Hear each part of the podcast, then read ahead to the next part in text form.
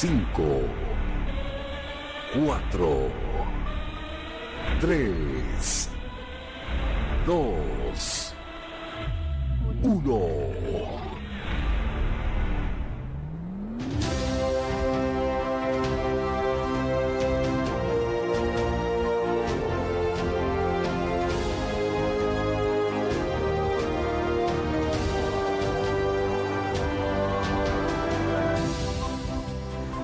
Hola y bienvenidos a Así me lo contaron. En el capítulo de hoy vamos a seguir hablando de Yarini para cerrar con esta historia. ¿Te gustaría saber qué pasó con él? Sigue con nosotros. Siempre lo mejor a quien escucha lo importante. Todo lo que dudas aquí lo puedes confirmar.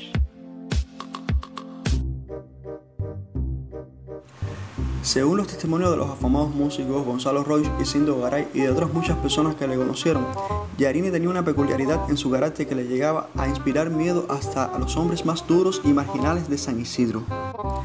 Era capaz de pasar de la tranquilidad más asombrosa a estados desmedidos de ferocidad, durante los cuales podía golpear brutalmente a quien hubiera provocado su ira. Era un volcán que explotaba en llamas. El gran escritor cubano Alejo Campentier lo recuerda, jinete de su caballo blanco de cola trenzada, paseándose con gallardía a la cabeza de las manifestaciones de su partido político. Pero Yarini no era el único en cabalgar, ni el único en salir a pasear su pareja de perros galgos en las mañanas, ni debió ser el único hombre en deambular sin guardaespaldas por las peligrosas calles de los barrios marginales.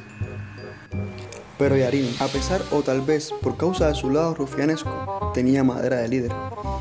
Y sin duda eso fue lo que atrajo sobre él las miradas del poderoso Partido Conservador, donde militaban los políticos de clase alta, y al que también perteneció él. Y explotaron, sin duda, la popularidad que usaba el blanco lindo, no solo entre prostitutas y proxenetas de toda clase de truanes que habitaban el barrio bajo, sino también entre la gente decente, pobres, tabaqueros, portuarios, domésticas que compartían la vida miserable de aquella zona prohibida de la capital. Los apaches, Así llamaban los cubanos a las pandillas de chulos franceses que vivían en San Isidro, capitaneadas por Luis Letot. Este era un personaje no demasiado violento, pero que se comparaba con sus homólogos de patio. Él tenía un dicho que decía, vivir de las mujeres y no morir por ellas. Y podía mantenerse en ocasiones tan exquisito como un cortesano de Versalles.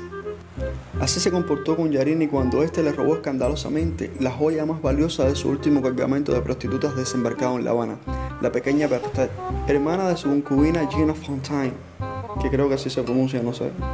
Y por lo tanto era su cuñada. Berthet, de 21 años, rubia, de ojos azules, era una absoluta lindura, según los criterios de quienes la conocieron. Y tenía, no sé, era como la mujer más bella que había paseado por las estrechas calles de ese barrio. Yarin en persona le anunció a Letok su relación con Berthet y el francés se escogió de hombros y lo mismo volvió a ser cuando Yarini días después lo llamó a su puerta acompañado por dos vulgares seguidores y le exigió que le entregara toda la ropa de la pequeña francesa y no contento con eso, después, completamente solo, paseando sus perros, pasó por frente de su casa y le gritó que guardara bien a sus putas, porque Petit Berthet no bastaba para calmar la calentura que tenía en esos días. Bastante complicada la historia. ¿Se había enamorado Yarini de la diminuta francesita? A mi entender yo creo que no, porque la hacía prostituirse cada día en el lugar más cutre que existía de esa época. Incluso eh, no la valoraba, solamente yo creo que era para, para realzar su ego y ser el gallo de, de gallinero. No quería competencia a mi manera de ver. En medio de aquella controversia, Letok, sin perder la calma, respondió, yo solo me voy a morir una vez. Y esa simple frase actuó como conjuro de decreto de una extraña tragedia donde fueron protagonistas dos antihéroes. Días después, los dos capos caían abatidos a balazos en una embestida en el medio de la calle de San Isidro. Habían pistoleros de Letok en las azoteas disparándole a Erini y a José Basterreche, a Pepito, su mejor amigo.